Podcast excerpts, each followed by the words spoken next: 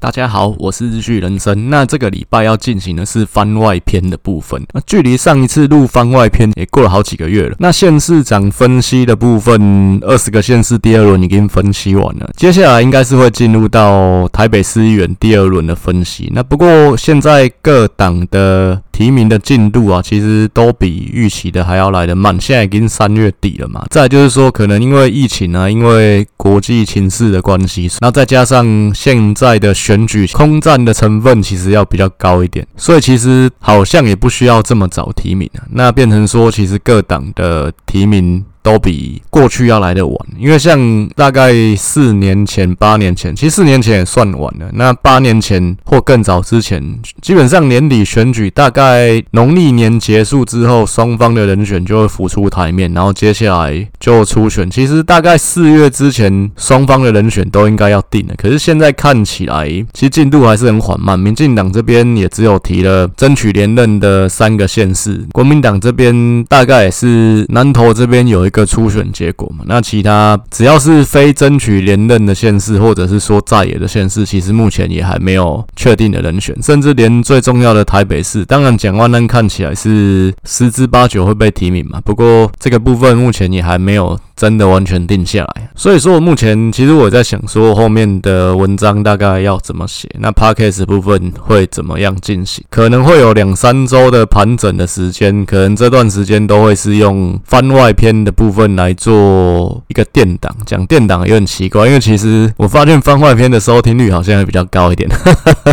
好，那我们就进行今天的一个番外篇，因为之前有几次是讲我介绍一本书嘛，那就是行销大师法则。永恒不变的二十二届这本已经绝版的书，之前是讲了前面六届。这本书其实我自己觉得，我还是再再补充一下，就是说我本身真的不是。记者还是说是在搞政治，不是政治人物的助理杀小的。我本身的本业是做快消品的产品经理，我大概是十年前开始踏入这个圈子。其实我最早期待的一间公司在台湾的快消品业，也算是一个非常厉害的后起之秀。那讲后起也没多后起啊，大概就二十年前开的公司啊。公司到现在一直都还有推出一些非常会有话题性的一些新品啊。在以前在那边工作的时候，老板推荐我们看的书，基本上第一本就是这一本《行销大师法则》。那我是觉得自己看了蛮有帮助的，所以可以来分享这一本书。之前分享到第六届嘛，这这一集就会分享第七届、第八届跟第九届。第七届讲的是阶梯法则，第八届讲的是二元法则，第九届讲的是反反向法则。首先来讲一下什么是阶梯法则。好了，阶梯法则就是说，在消费者心中啊，它会有一个品牌的阶梯。这个阶梯的位置，就是说你在消费者心中你是有几两重这个意思。那我举个例子来讲，例如说，可能在 soft drink 的市场里面，在台湾啊，或在其实全世界很多地方都一样。那大家消费者心中的最大的品牌就是可口可乐，那第二名就是百事可乐。这个阶梯其实就是固定的，也就是说你在消费者心中你是排老几，其实这个部分就是已经定了。你不能去逾越你自己身份地位该做的事情，就是说所有的事情在消费者心中，它会有一个固定的评价。我举一个例子来讲好了，就是这部分可能有点跳，不是消费品的例子，但这个应该蛮好懂的。其实台湾现在少子化嘛，那大学要招生变得比较不容易，那很多私校会去想一些 slogan 啊，然后做一些广告，就是希望能够争取取高中生的一个关注，然后希望可以多收到一点学生。那以前有一个私校。在台南叫做立德管理学院吧，还是什么的，反正就叫学校就叫立德。他那个时候取了一个 slogan 叫做“念立德让你变 leader”。那这部分会有效果吗？其实我觉得这部分就会违反他的阶梯法则，因为其实立德我这样讲，其实可能对这个学校比较讲不好听，就是有点歧视的感觉。但其实以前网络上有一句名言叫做“道国立真源”，那是讲五个非常。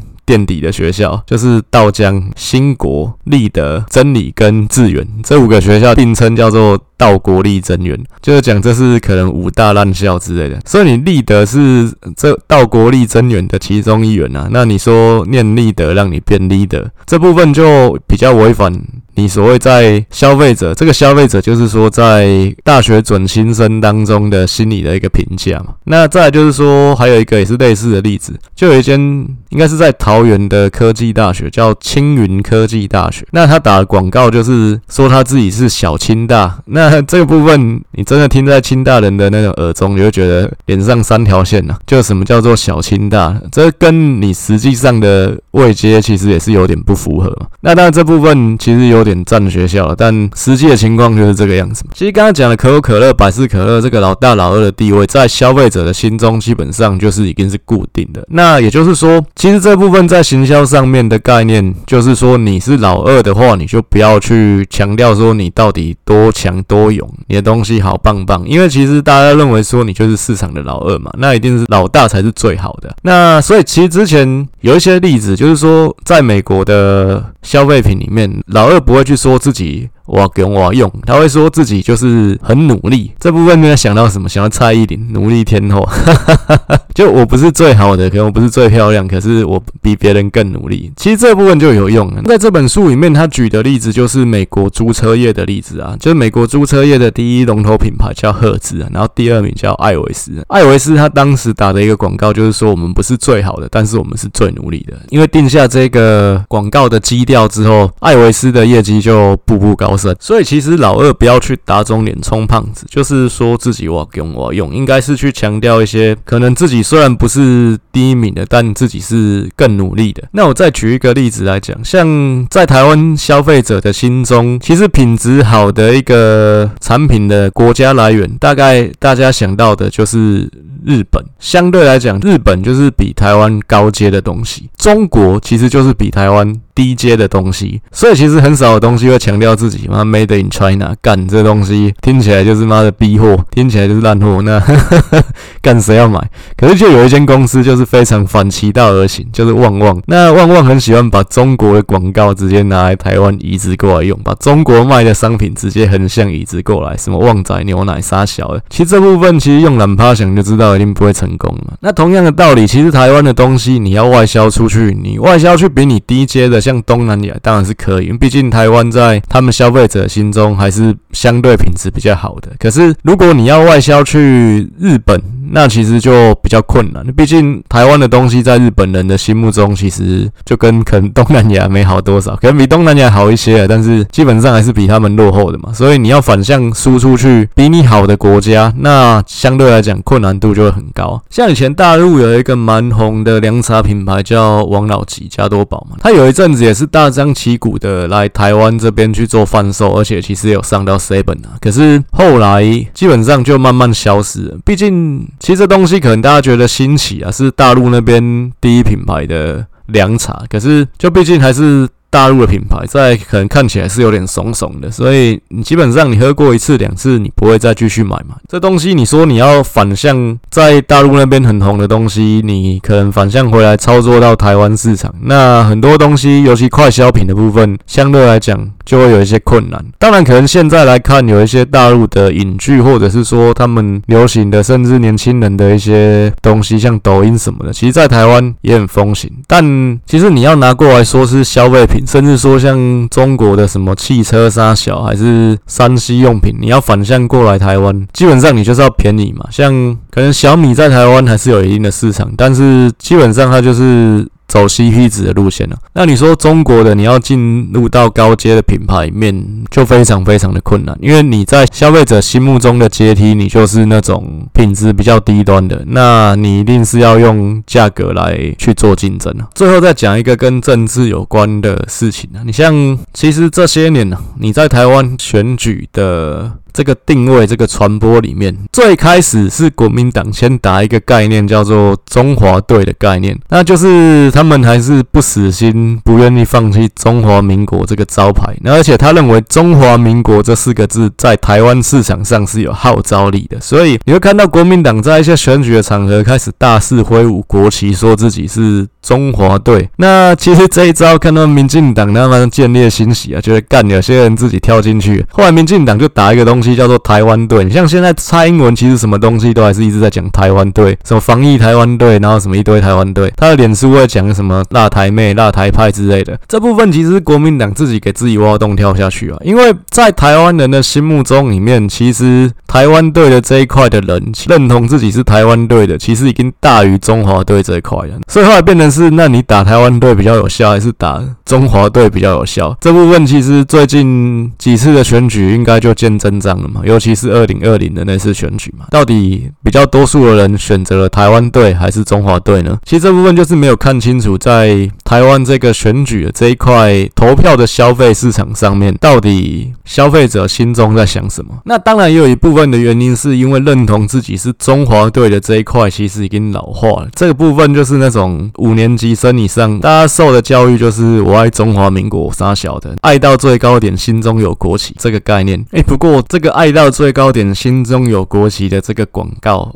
之前我看了一个资料，听说这个广告发响的人叫做蔡坤林，他之前也是政治犯被抓去绿岛蹲过，所以这部分也是蛮妙的。好，那其实所谓爱到最高点，心中有国旗，这其实已经是一个感觉，就是本蛮老派的一一群消费者了。所以其实怎么样，你去抓这一块的消费者，基本上你抓到的就是小众嘛。那当然讲到这个什么中华队、台湾队，其实我自己也是觉得蛮感慨的，因为大概在十多年前啊，以前有一些。棒球的国际赛，你在 PTT 的各个版上，你都会看到什么满怀感激的沙小，然后也要支持中华队，就是所有的版在那段时间都会改成支持中华队啊。其实那个时间基本上，如果你特意去讲什么台湾队，感觉就是你这个人绿脑，还是说你这个人特别奇怪。但经过这十几年洗下来，看起来你去讲台湾队已经。不是一个非常奇怪的事情的，那我觉得这也是一个好事情啊。虽然说之前上一次选举有做一个公投，是不是要用台湾队的名义参加奥运，看起来是没有过的。但是我觉得有办法在公投里面出现这样的一个题目，其实代表台湾基本上这方面的共识还是有在提高嘛。那当然上一次讲真，这个公投不是没有机会过的，是因为后来反对的那一方他去操作了一个议题，就是找了一些现役的运动员出来去。反对这一个公投，说这会害他们丧失参赛的机会。在这样的一带动之下，所以最后这个公投是没有过。其实赞成方这边气势就弱掉了。那但是我觉得这种事情啊，再几年下去，其实总有一天，我相信台湾应该还是会成为台湾人的台湾呢，成为台湾人的台湾队。那相信我们有生之年还是可以看到台湾这个名字。出现在奥运的会场，出现在国际的运动比赛的场合。那再来讲第二个法则，叫做二元法则，也就是这本书的第八戒。其实这是延续前一个法则。其实它的主旨就是在讲说，一个领域、一个品相，基本上只有两个品牌最后可以活下来。因为毕竟，其实人脑的空间是有限的啦。就例如说，你想到可能牙膏，那你可能想到在台湾，你想到黑人，想到高露洁，大概就是这样。其他的可能就是杂牌了。那或者是说，像刚刚提到的软性饮料，就是可口可乐、百事可乐。你想到速食，就是麦当劳、肯德基。你想到披萨，就是必胜客、达美乐。大概老三之后的，基本上就是你只能蚕食那种比较小的市场。像素食的老三，可能像汉堡王；那披萨的老。三可能像拿坡里这种，就是真的只能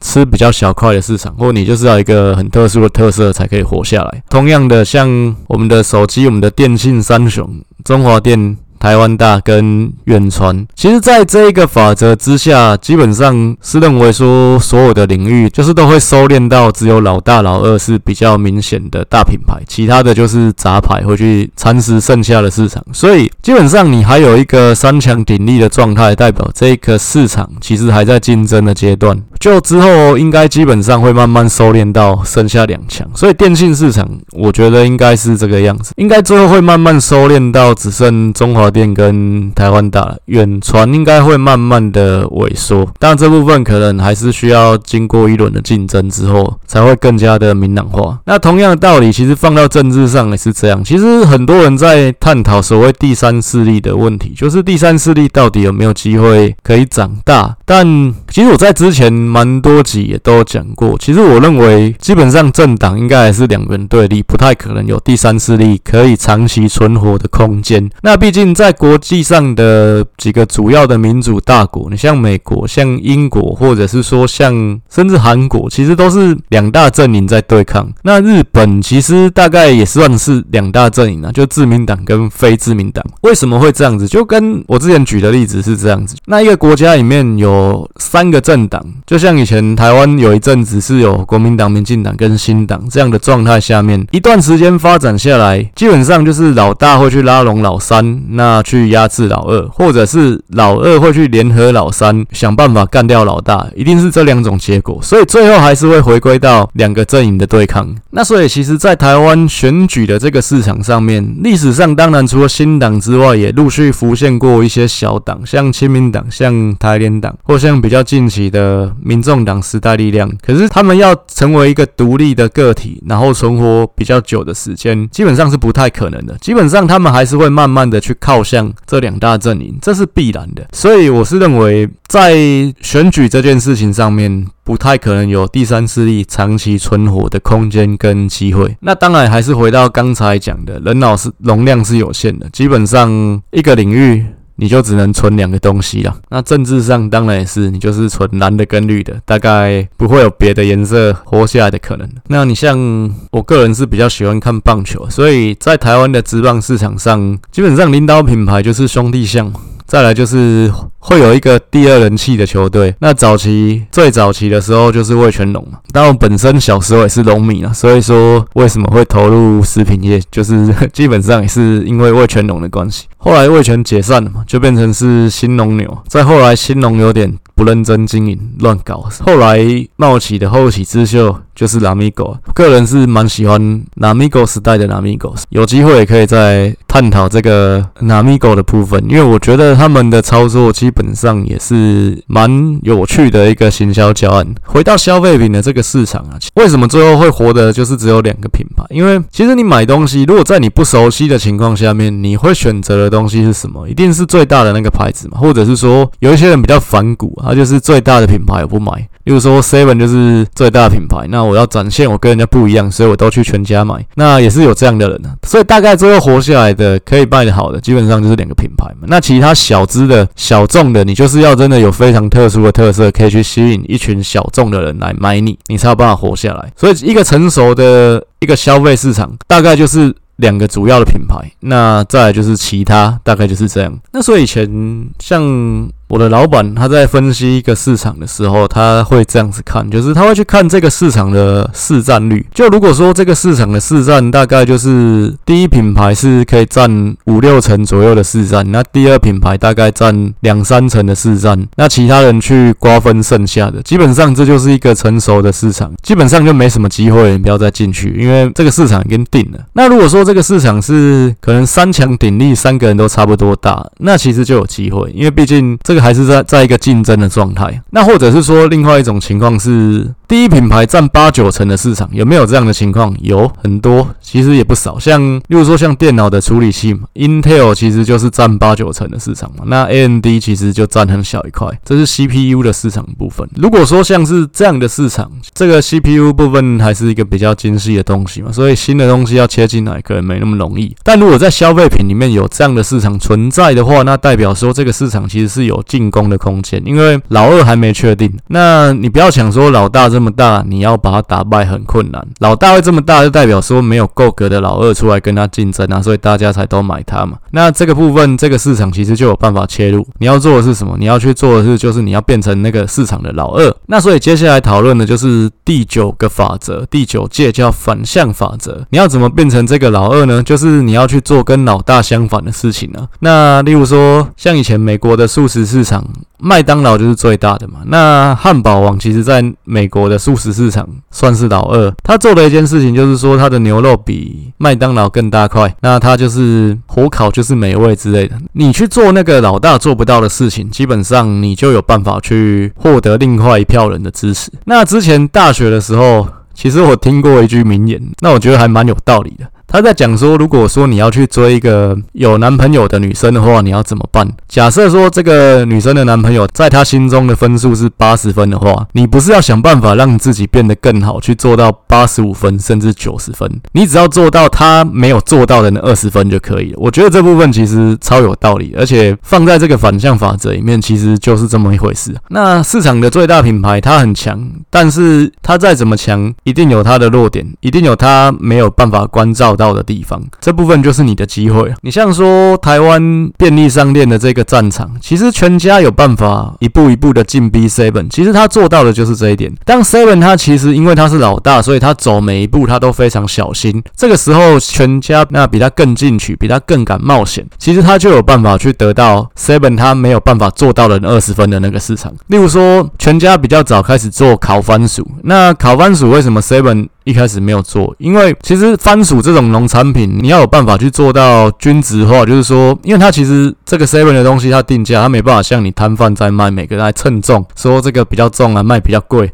它没办法这样做嘛，它一定是每颗烤番薯都是固定的价钱。那所以这个时候有大有小，那就变成小的一定卖不出去嘛。然后再来就是消费者会觉得，那这部分好像有点不太公平。你要尽可能去做到你采购的番薯都是差不多大，这其实很难。然后再来有办法供应你这个量的供应商，其实也不多，所以 Seven 一直不愿意去做这种事情，那但是全家就去做了，那所以后来搞到最后，Seven 也要去跟进。那早期其实大家开便利商店都是开在所谓的三角汤，就是在那种街角的位置、转角的地方，那是人流最多的。然后再来是说店要小，因为租金的问题嘛。再来其实就便利商店就是你买了就走啊。那可是后来全家他做了一个东西，是他去经营。很大间的店，它也不一定要开在街角，但它就是大间，有休息区，你有办法坐下来。那坐下来的目的，当然就是希望说，你因为坐下来，所以你会多买点什么。你因为坐下来，可能去买杂志跟报纸，那或者可能就是因此而多买一个饮料，多买一杯咖啡，多买一个双麒麟。那这部分就是做老大的反向，老大没有做的事情，你去做了。这个女生她的原配没有办法做到的二十分，你去做了，那你就有办法横刀夺爱。所以反向法则就是你要去走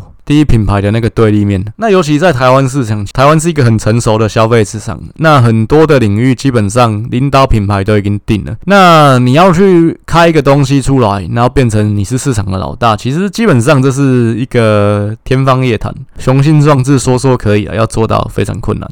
所以你有办法去做的是什么？就是想办法去让自己变成这个市场的老二，那有办法去切到一块你的市场，赚到一块的钱。不是只有一块，就是不少钱。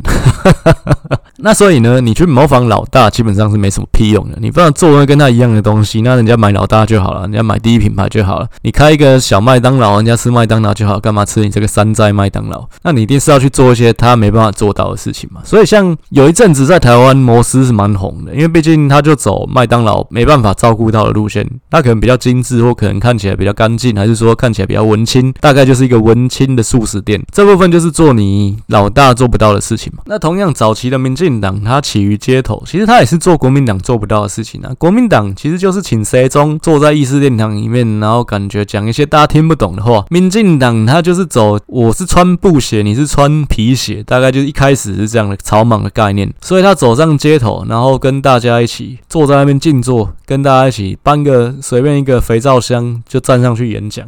这是早期的民进党在党外的时代去做的事情。那其实这部分。也是跟老大去做一个区隔，你老大做不到的事情，我做得到。你国民党的晋级人物，你袂使跟人吃粉吃槟榔，但是我民进党的人会使。所以早期民进党其实吸引非常多的所谓草莽的阶层，像计程车司机，像做工的人，其实大家就是会比较偏向。支持民进党，因为感觉你民进党是跟我们这些社会底层的人站在一起。那当然，今天的民进党可能也不是这个样子。那你说台湾选举史上，我觉得操弄这个反向法则，操弄最好的一个例子还是马英九。那所以我之前一直也提到，我觉得马英九、金溥聪其实是一个蛮强的组合。其实马英九这辈子选举没有输过，他的第一战就是一九九八跟陈水扁的那一仗嘛。那那个时候陈水扁其实是一个满意度非常高的。的市长。其实，当今天回头去看历史，很多人会说，因为陈水扁输在哪里？可能输在台北市是一个台湾中国城，是一个外省人比较强势的城市。陈水扁第一次一九九四年可以当选，就是赢在国民党跟新党这边分裂嘛。一九九八两边合在一起，当然就大于陈水扁了。但是，其实陈水扁，我觉得不是没有赢的机会，因为毕竟陈水扁的那四年市长的任期，其实满意度是非常高的。那马英九他打的一个点，就是在说他去打陈水扁的反向，他把陈水扁打成说是一个压霸的角色。虽然说陈水扁做事可能很有效率，可很多事情国民党几十年没有做好的事情，没有办法做到的事情，陈水扁都做到了，这感觉是一个很棒的政绩。可是马英九把他反向操作成是压霸，那马英九自己是一个温文儒雅的角色，陈水扁有办法做到，我也有办法做到，但是我是用温和的办法。当然那个时候他还没有做了，那他能不能做到也是另外一回事。确实他后来是没做到嘛。不过他当时给选民的一个感觉就是，陈水扁能做到的，我也能做到，而且我可以很温柔的做到。他妈 这什么东西？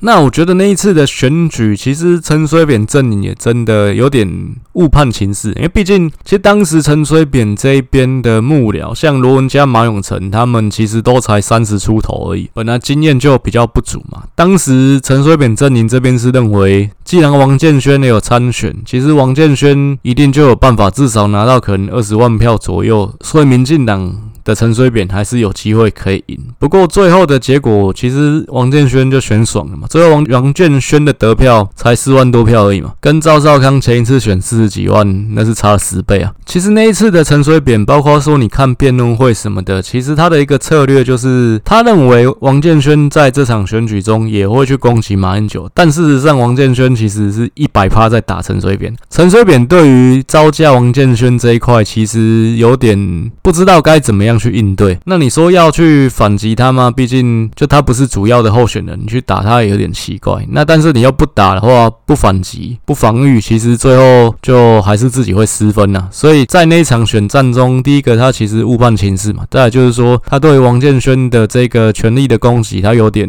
进退失据，不知道该怎么样去应对。再加上马英九其实操弄这个反向操弄得非常成功，所以最后就。输给了马英九，那我觉得那一场不是一定会输的仗，其实有机会可以赢下来。当然这是后话，毕竟这其实都是后见诸葛了。就是你当时你在这个战争迷雾当中是没办法看清楚这么多事情的。那我再举一个消费市场上的例子来讲这个反向法则好了。你像说运动饮料的市场，台湾早期是舒跑是老大嘛，然后宝矿力是老二，后来黑松出了一个 Fin。这其实前面几集大概讲番外篇也都有提过这个经典的案例。那 Fin 它走的是一个比较淡的运动饮料，其实简单说就是舒跑套醉啊。当然它其实也经营了非常久，因为它一开始消费者会认为说你这就是舒跑套醉，然后你还卖一样的钱，当然接受度会比较低一点。不过后来因为随着国人的饮食习惯有一些改变嘛，大家对于甜度的接受度是慢慢的下降，所以后来反而变成它这样的反向操作是打出了一片天。搞到变成苏跑要学他出一个蛋的，当然这就是反向法则一个很好的运用。老大苏跑没有做到的事情，我做到了。那再举另外一个例子，像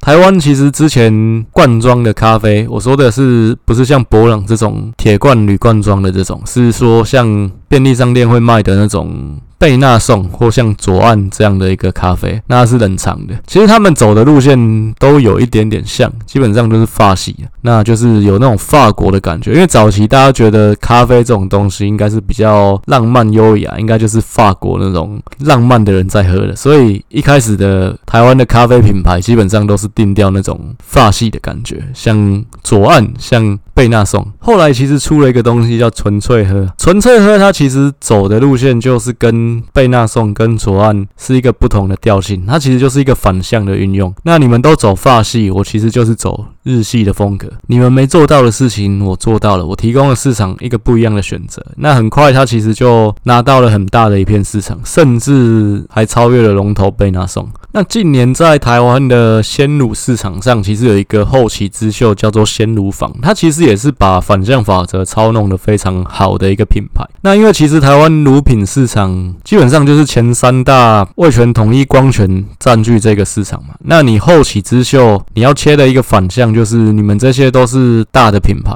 都是。走大量生产都是大的牧场，那我这边是走小农的一个路线，这个部分其实很鲜明的可以跟领头的品牌做出一个区隔，而且是完全对立的两个面向，其实它就有办法去取得很大的一个支持的基础。那毕竟你的东西就很明显的跟现在龙头的品牌是不一样，而且其实感觉你这一块可能还是更有卖点的。关于这本。行销大师法则，永恒不变的二十二诫，在这一集番外篇分享的大概就先到这边。那今天讲的是阶梯法则、二元法则跟反向法则。那后面一样番外篇的部分，我还是会会再来分享这本书后面的一些篇章。那接下来可能还是一点时间来再讨论关于。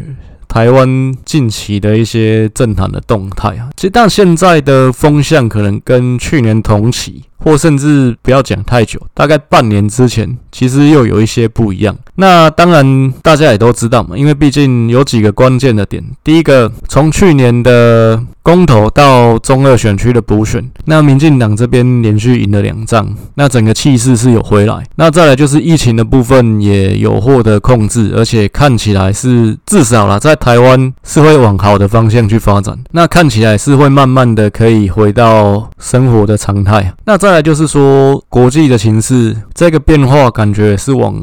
有利蔡英文的方向去走。那像俄罗斯跟乌克兰发生这样的一个事情，如果说俄罗斯摧枯拉朽的一下就把乌克兰吃下来，那当然对台湾来讲，人心一定会浮动。那各种什么台湾不要去惹中国这样的言论，其实就会更大声啊。就是没有实力，不要去跟人家大小声，这样的话应该会越来越多。那但相反的，看起来俄罗斯要吃乌克兰。是吃不太下来。你像俄罗斯跟乌克兰这种土地连在一起的情况下面，都没有办法把乌克兰瞬间干爆了。中国比俄罗斯弱一点，那台湾比乌克兰强一点，这是国际上的军力排名嘛？又有台湾海峡的阻隔，看起来中国应该也不会在这样的情况下去轻举妄动。不然，其实大家也会有一些忧心，说在这样局势不稳的情况下，那美国又对乌克兰袖手旁观，看起来是不是中国也可以浑水摸鱼来把台湾也干爆？但现在看起来是大家可以比较松一口气嘛？那这整个的发展是比较有利蔡英文的一个方向。那纵观以上三点。其实大概这半年的变化，选举的风向，当然对绿营这边是比较开始可以看到一些曙光了。但是基本上时间还很久，所以说这场仗还要慢慢打。所以双方其实在提名上面也会比较谨慎啊。那包括其实刚刚讲到的，现在选举空战的成分比较高，提名不用那么早之外，其实这一场赛局，这场棋局，其实双方也都是在等对方先下棋。那尤其是在六都人选的。布局上面，其实民进党不管怎么样，在北三都一定是要派出自己最强的人选啊，那不是在像二零一八一样派一个 B 卡姚文字来选台北市。这样讲可能对姚文智比较不好意思，不过姚文智在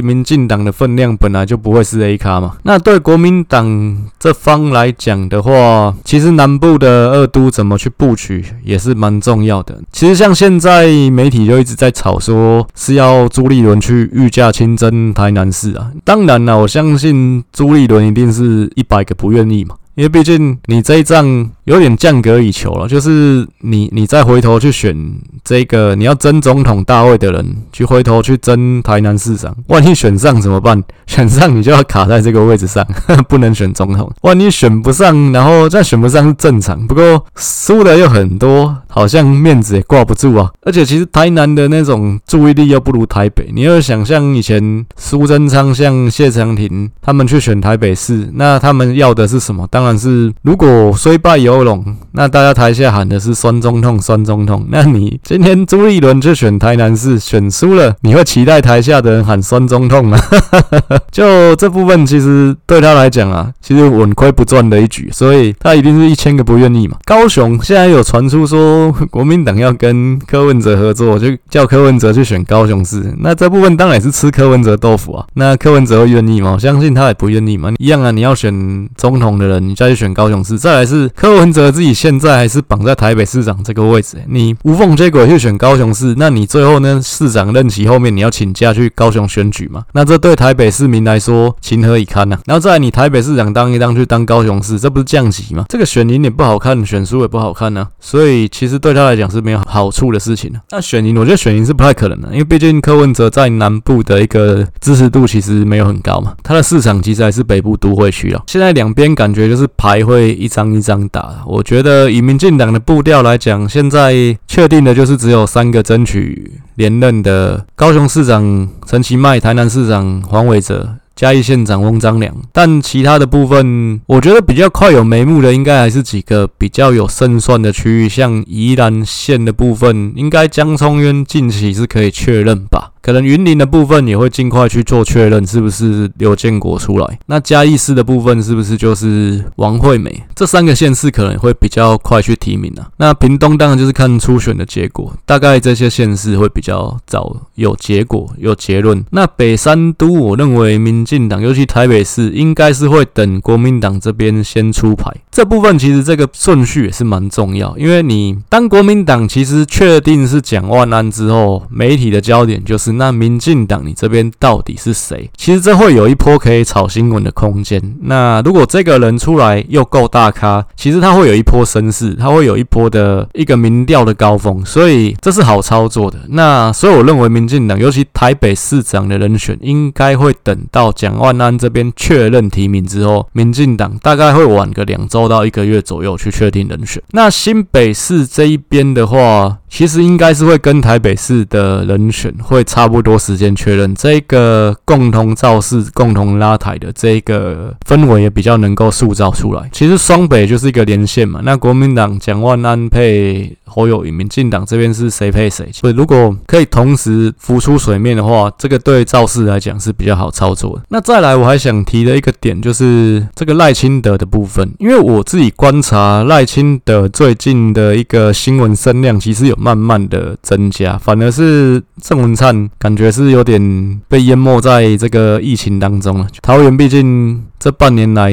状况还不少嘛，所以郑文灿其实相对比较低调一点。就像前几集我有大概提到，我觉得民进党这边二零二四的部分有一点赖清德是往上走，然后郑文灿往下走，这样的一个对郑文灿来讲是死亡交叉了，对赖清德是黄金交叉这样的一个趋势。那当然，这两个人到底谁可以出现，这跟今年的选举会有一百趴的联动性。这毕竟是一场马拉松战嘛，所以最后谁可以跑到最后，都还要再观察。当然，我前面有提过，台湾有一个魔咒，就是如果你想要攻大位的人，你先去当了行政院长，最后都没有办法登上大位。包括连战，包括谢长廷、苏贞昌，包括吴敦义，其实都是例子。那赖清德有没有办法终结这个魔咒？其实这也蛮值得我们去观察的。那当然啦、像我观察赖清德的曝光增加，也是在于说，其实有一些曝光感觉是蔡英文做球给他的，例如，其实蔡英文他自己也有录一个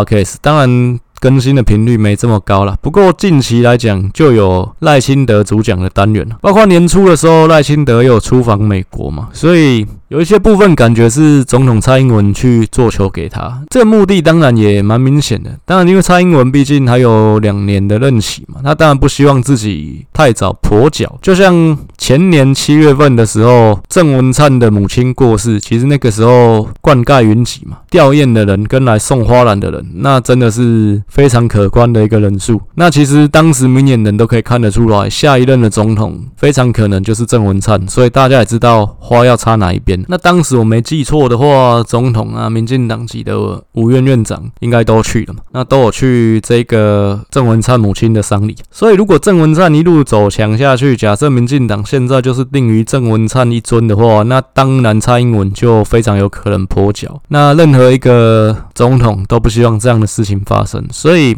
我自己觉得蔡英文有没有是在刻意拉赖清德一把？我觉得应该也是有。那像以前陈水扁的时代，他其实也刻意在操作这个四大天王的一个权力平衡嘛。你谢长廷强了就拉苏贞昌，苏贞昌强了就可能拉游锡堃，大概就是这样。那马英九是自己被太阳花学运搞到跛脚，这没得救。当然了，他当时选择吴敦义当副手。这一部分也是有一点在操弄吴敦义跟朱立伦之间的平衡，不然当时外界都认为朱立伦是储君是太子。其实怎么样，他选连任那次应该是用朱立伦来当副手会比较合情合理嘛。那当时他选的是吴敦义，那当然他那个选择之前我有分析过，我觉得跟蔡英文选择赖清德其实有点像，就是给吴敦义给赖清德一个交代，让你们有机会来总统府上班四年，但不是。想要把位置给你，不是说你就是下一任的储君，大概是这样的概念。好，那以上大概就是这一集的番外篇呐、啊。一样，下个礼拜我们还是会进行番外篇的部分，因为接下来台北市议员六个区的分析怎么写，那进行的方式我可能目前还没有完全规划好。那不过可以在这边预告的就是说，后面一篇的文章就是从下一篇开始，包括。在之后的县市长第三轮的分析的部分，我都会移到方格子来这边去做进行。这边会采用订阅制的方式。那因为我之前也有提到过，其实人做一件事情，我觉得讲白了，其实我也不是一个很 gay by 的人。其实人会去做一件事情，一定是第一个你对这事有兴趣，第二个是这件事对你有好处。所以其实回过头来，我还是希望有盈利的空间啊。这部分也是去试一个水温啊，看就是我自己做这个东西到底有没有市场，有没有盈利的空间。那既然是做盈利，其实这个部分就不会是只有写说可能我的观点是怎样，我分析下来是怎样，还是要比较系统化、科学化。所以数据的一个部分会给的比较多一点。那一样就是有任何想要回馈或想要跟我合作的地方，都非常欢迎私讯来跟我联络。那联络我的方式可以到我的粉专日剧人生选举研究所，或者是到我的部落格匹克邦的日剧人生。那我在方格子这边的账号现在也开好了，大概在里面搜寻。日剧人生应该就找得到，那不过现在是还没有文章上去。一样，我们就是下一个礼拜再会。那下个礼拜一样是进行番外篇，我们会继续去分享这本书《行销大师法则》，跟再去探讨一些新的时事的变化。如果到时国民两党可能有进一步的一些提名，可能也会都再拿出来做一些分析，这样子。那以上，谢谢大家，感谢大家，晚安。